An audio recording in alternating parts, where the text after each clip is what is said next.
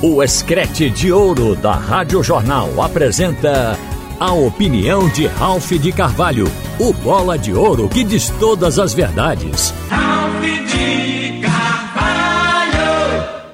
Minha gente, tem gente ainda de ressaca porque o Brasil saiu da Copa cedo. Se esperava mais da seleção de Tite, mas isso não é o fim o nosso futebol continua apreciado no mundo inteiro. Todos reconhecem que o Brasil é o maior celeiro de craques do planeta, mas não é o único. A Copa está mostrando que tem craques no mundo inteiro. Só que aqui tem mais.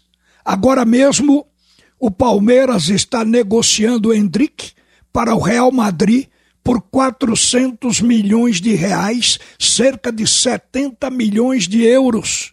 E o jogador ainda não completou 18 anos. Vejam que uma equipe da Espanha, uma equipe europeia, está gastando esse dinheiro para o futuro do jogador, para ter mais tempo com esse atleta.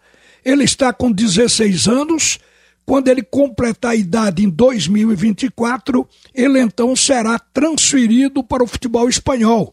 Por enquanto, ele vai permanecer jogando pela equipe do Palmeiras.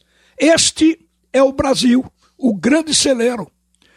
Esse elenco, por exemplo, que o Tite convocou, de jogadores novos, fracassou nas quartas, provavelmente por falta de experiência nós deixamos escapar aquele jogo diante da Croácia, quando todo mundo sabia que o futebol brasileiro era superior ao futebol croata. Então isso é malícia. Isto também é comportamento tático, além da questão individual do valor do atleta. Mas a nossa seleção era avaliada como uma seleção de mais talento e fracassamos.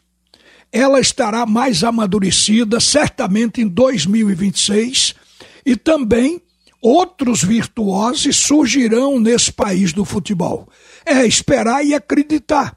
Apesar de termos cinco Copas do Mundo no nosso histórico, foi na terceira, aquela da Jules Rimet definitivamente, que tivemos o elenco mais maduro, mas nem por isso deixou de ganhar outras Copas. E esse elenco de 70 apresentou um futebol tão bom que não sai da memória do povo. O Brasil escolheu aquela do Tri no México como a melhor seleção de todos os tempos. A gente pode fazer outra seleção dessa. O que nós precisamos mesmo é de um treinador acima da média para conduzir esses talentos. Não adianta tirar pedra em Neymar, Vini Júnior, Rafinha e outros, porque não foi essa a nossa vez.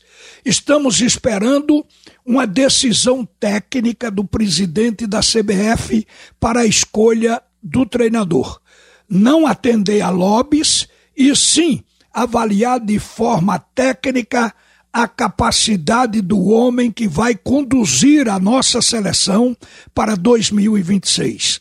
Possivelmente, o presidente da CBF, Edinaldo Rodrigues, não tenha conhecimento para decidir sozinho. Essa escolha ela deve ser feita recorrendo a profissionais que lhe ajudem nessa tarefa. Como se sabe, o Tite foi visto como sendo o melhor treinador entre os seus colegas brasileiros.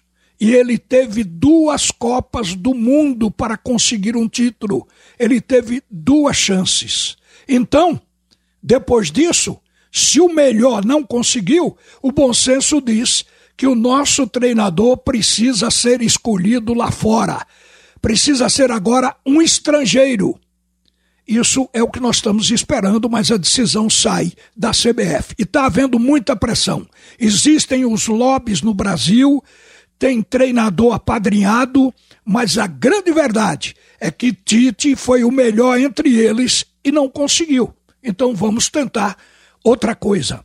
Agora, gente, estou vendo que sobraram as duas melhores seleções para ganhar essa Copa.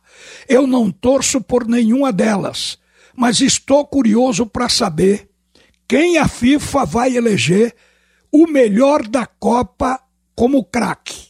Já falei que Messi parte na frente de Mbappé, mas a final é domingo. E lá então vamos saber. O que se tem certo é que Messi conduziu a Argentina e salvou a Argentina nessa Copa do Mundo a ponto dela chegar a uma final. O Messi mostrou que tinha que reagir que tinha que comandar, que tinha que assumir, porque era sua quinta Copa e ele é o grande ídolo da Argentina, e ele assumiu esse protagonismo no segundo jogo, porque no primeiro a Argentina perdeu para a Arábia Saudita. Aí no jogo do México precisaria haver uma reação, e a reação partiu dali. E o Messi passou a ganhar troféu da própria FIFA do melhor em campo.